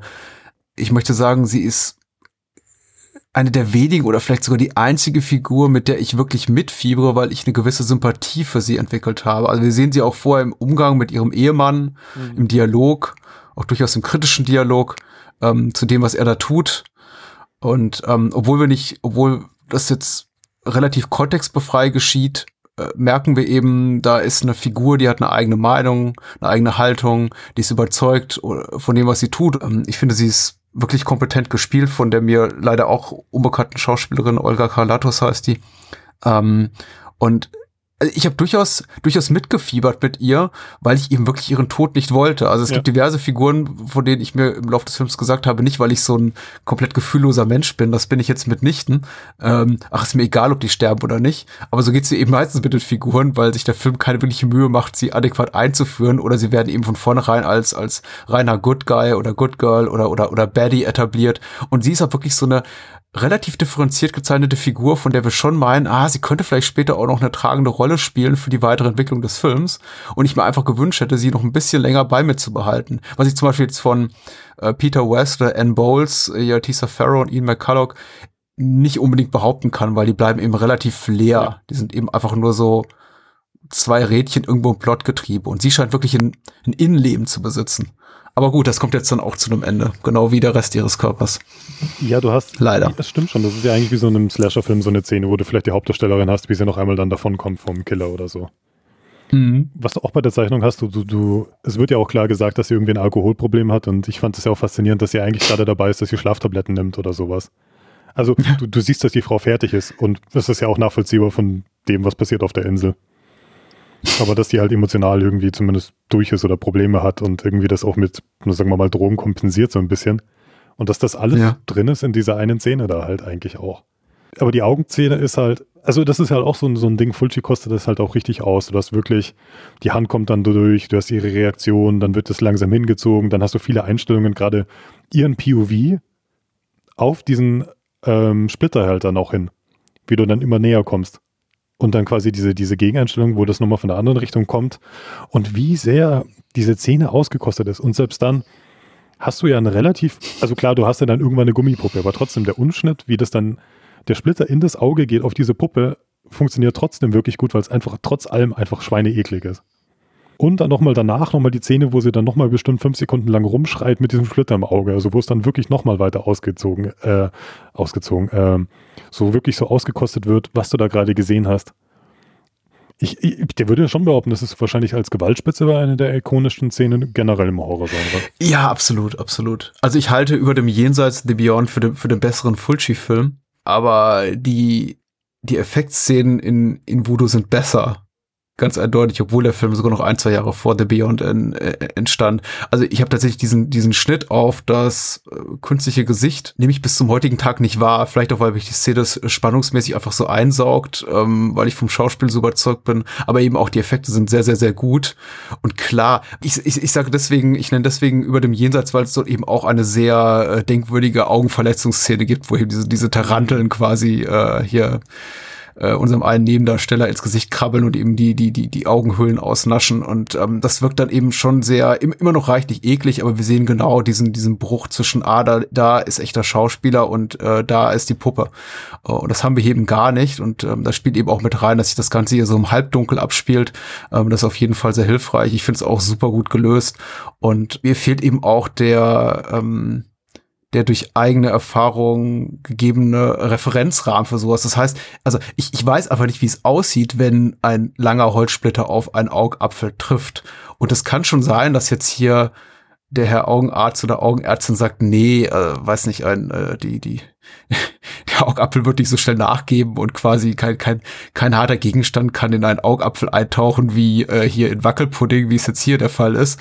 Aber äh, ich nehme das jetzt einfach mal so hin, dass das so aussehen könnte und weil es auch, weil es sich eben sehr trifft. Ja, ich finde super wirkungsvoll. Ja. Also ich finde auch jedes Mal, mich, mich schaudert jedes Mal, wenn ich das sehe. Die fiesen Synthesizer-Sounds nochmal dazu. Ja. ja. Wunderbar ausgekostet. Also ja, also wenn man wirklich dann sagt, Fulci ist, ist, kann nicht inszenieren, dann denke ich mir, nö, also wenn der seine Setpieces hat und dann auch seine Leute hat und das Geld, um was in Szene ja. zu setzen, der konnte in Szene setzen. Ähm, Tom Savini mhm. war ja auch ein Riesenfan von dieser Augenzähne. Also ich glaube wahrscheinlich generell Leute, die Special Effects für Horrorfilme gemacht haben, haben sich das Ding angeschaut und sich gedacht, oh ja, mh, mhm. Mhm. haben die Italiener schon ganz gut hinbekommen. Fulci ist ja anscheinend ja auch für den Film ja irgendwie dann auch ähm, genommen worden als Regisseur, weil er in das äh, Psychic und äh, Don't Torture Duckling ja auch so Gewaltsachen ja auch gut inszenieren konnte. Ja, richtig, ja, genau, genau. Das merkt man dann schon, ja. Ähm, auf alle Fälle, die anderen sind ja dann irgendwie dann da, dann quatschen sie so ein bisschen mit dem Doktor, sind ja auf einmal, sind die nicht mit einem Schlag einfach in dem Jeep drin und dann erzählt er so ein bisschen, oh, dein Vater und dann kommt noch seine Rückblende. Ähm, alles nur ein bisschen, um den Plot zu erklären. Mhm, genau. Ähm, und genau dann finde ich es ja eh so, jetzt haben sie endlich den Doktor gefunden, sind endlich auf der Insel, kommen dann da an und der Doktor sagt dann, ja, schauen Sie mal zu meiner Frau, die ist ein bisschen einsam. Fahren Sie mal da runter. Ich habe euch gerade erst getroffen, aber mein Gott, ihr, ihr, ihr, seht schon ganz koscher aus. Ja, fahrt doch mal mit zu meiner einsamen Frau, dass sie mal die, die Straße runter ich finde über die Charaktere kann man da fast nicht viel sagen, außer dass sie sich dann drüber unterhalten, ob es Voodoo gibt oder nicht. Ja, ich wollte gerade sagen, also ich meine, sehr viel, wir haben gerade von Innenleben gesprochen, sehr viel Innenleben haben eben die meisten Figuren nicht zu bieten. Also Al Cleaver oder Cliver, der hier dann, der ist eigentlich dazu da, hauptsächlich um, klar, uns, um unsere beiden Helden mit dem Boot da rüber zu fahren nach Matul und zum anderen, um eben die äh, Genese des äh, Voodoos hier auf dieser Insel zu erläutern, so ein bisschen mit. Aber übrigens wusstet ihr schon, dass, hm, hm was dann von Peter West so weggenickt wird mit, ja, ja, ja, ja, ja jetzt hier, komm, wir haben, wir haben andere Probleme. Also das auch nochmal zum Thema unterschwelliger Rassismus oder offensichtlicher Rassismus. Der Film ist überhaupt nicht daran interessiert, an einer ernsthaften Auseinandersetzung mit mit äh, uns nicht bekannten Religionsformen oder Arten, ja, religiösen Riten. Das ist einfach nur so, da ist irgendwas Komisches im Busch und ach, guck mal, Zombies. Ja, und dann sehen wir eben auch Mrs. Menard wieder, wie sie, wie sie blutig zerteilt dort, dort liegt. Aber ihr Kopf ist noch intakt, glaube glaub ich, soweit ich meine Gedächtnis trägt. Ja, damit du dann sehen kannst, mit, äh, dass der schöne Splitter noch im Auge ja. drin war. Du musst ja das äh, nochmal gesehen haben, da, das Ergebnis sozusagen des grausigen Todes. Ähm, was ich schon gesagt habe, die kommen da an, dieses schicke Ferienhaus äh, auf dieser total unbekannten Insel. Äh, da sind sie ja wenigstens so, dass sie relativ schnell reagieren. Da kommen da irgendwelche Zombies angewatschelt, dann werden die relativ schnell dingfest gemacht, dann wird dann sogar direkt mal auf den Kopf gehauen. Was mich an anderen Zombie-Filmen so nervt, wenn sie dann irgendwie zehn Minuten gefühlt auf die Brust schießen und das Ding kommt immer noch an. Und ich denke mir, lernt ihr jetzt mal, dass man in den Kopf schießen muss? Mhm. Die haben das ja wenigstens relativ schnell raus. Aber, also was mich halt da dann stört, ist dann, sind sie relativ schnell auf dem Modus, okay, jetzt stimmt was nicht. Und dann kommt auf einmal halt so ein, so ein doofer Autounfall, weil man quasi, was weiß ich, ein Zombie auf die Straße läuft. Ja. Und dann bist du eigentlich, eigentlich schon bei dem Conquistador-Szene und dann ist der Film eigentlich schon gefüllt aus. Ja, das ist richtig. Ich ja. weiß es nicht, vielleicht hätte ich mir gewünscht, dass sie in irgendeinem Dorf dann noch landen und vielleicht du da einmal den, diesen Voodoo-Priester siehst. Das wäre wahrscheinlich äh, wirklich rassistisch inszeniert worden, aber dass du irgendwas nochmal siehst, was vielleicht, wo die Figuren noch ein bisschen was machen oder ein Konflikt da ist oder vielleicht nochmal so ein Setpiece, wo du wirklich mal was von der, von der Insel richtig siehst außer irgendwie so eine, so eine halb zerfallene Kirche, mm. irgendwie eine Straße und ein Ferienhaus. Ich, ich gebe dir absolut recht. Es ist einfach so, dass ich durch diese vielen Jahre, wie gesagt, über 20 des wieder und wieder und Wiedersehens mit diesem Film so ein bisschen vorbelastet oder nicht mehr ganz unschuldig in meinem Blick darauf bin. Ich habe mich so daran gewöhnt, an dieses abrupte Filmende und die Tatsache, dass mhm. der Film einfach so ein ordentlicher Dritter oder je nachdem nach welchem nach welchem äh, nach welchem strukturellen Deck man da agiert so ein, so ein fünfter Akt fehlt. Ich habe mich einfach daran gewöhnt, wenn man dem Film zum ersten Mal begegnet oder mit dem Auge eines Mainstream-Zuschauers, dann ist man schon so ein bisschen da rausgerissen am Ende mit Hoppla, äh, fehlte da nicht irgendwas? Also wir haben jetzt ganz viele Figuren ins Spiel gebracht und die so mehr oder weniger gut etabliert und auch so ein Szenario entworfen, hm. dass das mir sagt, ja, das irgendwie, da, da gibt's, da, da geht's um eine unbekannte Krankheit und das hat auch irgendwas mit okkulten Riten zu tun und, und Religionen und da ist irgendwie noch was im Busch, in diesem Fall im wahrsten Sinne des Wortes und plötzlich kommt eigentlich da nicht mehr raus als ja, dieser eine Main-Zombie Oberkonquistadore steigt aus dem Grab, nachdem sie diesen Helm, gef Helm gefunden haben, beißt dann nochmal äh, El Cleaver und hier äh, Oretta Gay. Was natürlich auch wieder so Fulci-typisch ist, sie erstarrt komplett vor Angst, was ich immer super finde, weil ich, ich ärgere mich immer maßlos in Horrorfilmen über Figuren, die so wahnsinnig kompetent agieren und etwas ganz Schreckliches sehen und dann so blitzschnell schalten und sagen, ha, ich greife sofort hier zum, zu, zur Waffe oder mache irgendwie sonst was Sinnvolles. Aber dieses Erstarren vor Angst von ihr finde ich ganz toll. Also einfach dem, dem, dem, dem äh, Todesschreck erstarrt ins Auge blicken. Ähm, aber genau, die beiden werden gebissen. Relativ bald danach Szenenwechsel zum Boot. Da nochmal so eine kleine inhaltliche Reminiszenz an an Dawn of the Dead, was so ein bisschen, also El Cliver liegt ja dann da auf, auf, auf Deck und ähm, leidet so ein bisschen vor sich hin und wir wissen, er ist eben Ja, ja. quasi, sein Schicksal ist vorbestimmt, er wird er wird jetzt auch demnächst zum Zombie, was so ein bisschen an Steven erinnert, äh, also David MG in, in, in Romeros Film. Und dann war es das eigentlich fast schon. Ja. Ja. Also die Konquistadoren-Szene ist ja, ist ja wirklich schön gemacht. Also die Zombies steigen aus den Gräbern, die Musik spielt auf. Es gibt diese eine Stelle, die finde ich halt so lustig, wenn der Zombie vor ihr so aufsteigt. Und du hast die Kamera von oben, aber die Kamera ist so weit oben, dass du denkst, der Zombie ist wahrscheinlich 2,50 Meter groß oder so. ähm, aber halt auch wieder eine, eine wahnsinnig gut inszenierte Splatter-Szene. Mhm. Also der Biss ist halt mega toll inszeniert und geht halt auch ewig. Und ja, aber dann bist du halt, gut, dann ist die halt dann auch tot und mein Gott, dann hat er seine Partnerin verloren, aber das ist jetzt erstmal auch erstmal ein bisschen wurscht. Und dann hast du halt dann diese Szene, wo sie dann bei dieser, bei dieser komischen Kirche sind. Richtig. Und dann auch alles, was der Doktor gemacht hat mit seinen Experimenten oder irgendwas herauszufinden, das ist alles irgendwie relativ wurscht. Ähm, und dann halt so ein Szenario, wo auf einmal Leute sich dumm verhalten. Also war schon, man verbarrikadiert sich in der Bude dann drin. Aber irgendwie die drei Zombies, die du da irgendwie noch liegen hast, also die potenziell wieder aufstehen, da hätte ich mir gedacht, mein Gott, nimmst halt die Pistole, schießt halt einfach mal jeden in den Kopf und dann ist das Thema erledigt. Aber irgendwie denkt da gerade keiner dran. Ja. Wahrscheinlich, weil alle in Panik sind.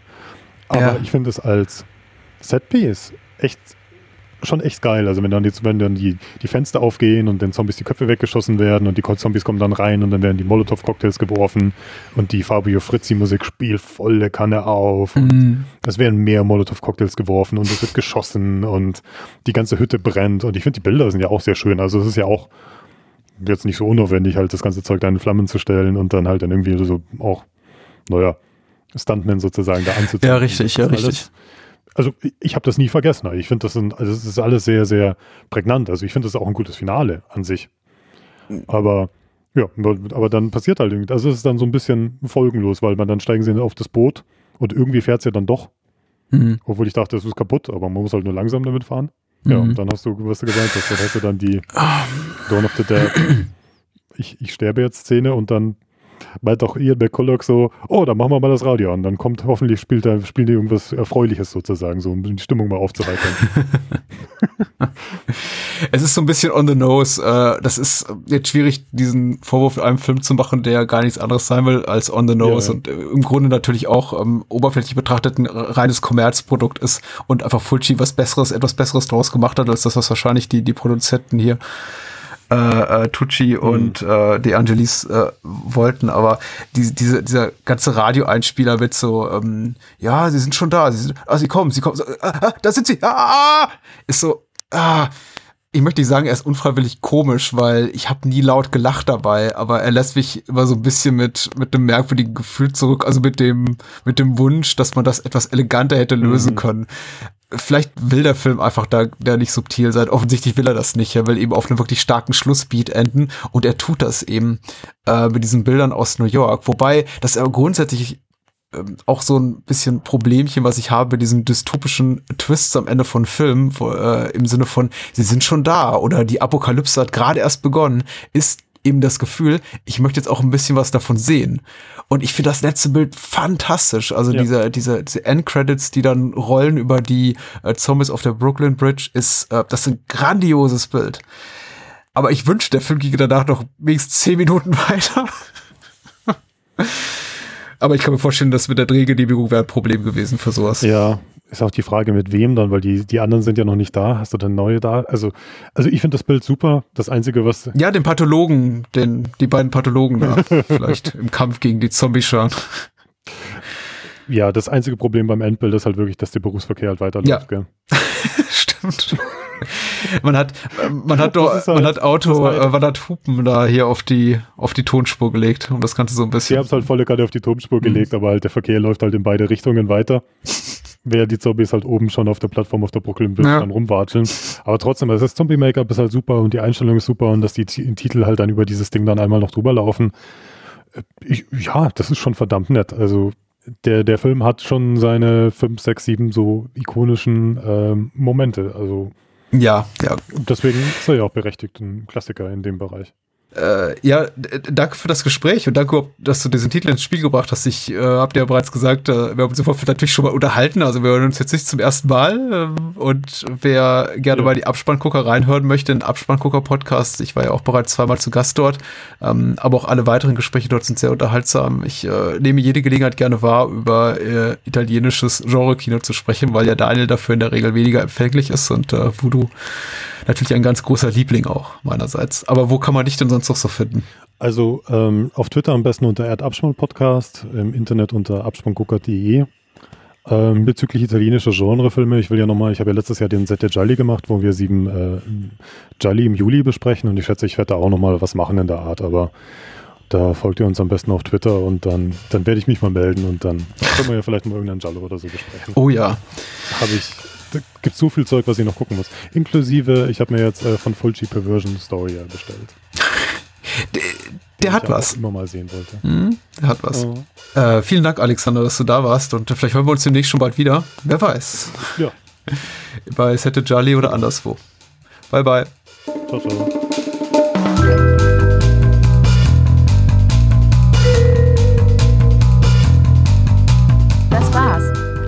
Mehr Bahnhofskino und die Bahnhofskino Extended Edition gibt es bei iTunes, Spotify und überall, wo es gute Podcasts gibt. Und denkt bitte daran, eure Unterstützung durch eine Patreon-Patenschaft oder PayPal-Spende sichert diesem Podcast das Überleben. Unter bahnhofskino.com findet ihr alle Möglichkeiten, uns unter die Arme zu greifen. Vielen Dank fürs Zuhören und adios.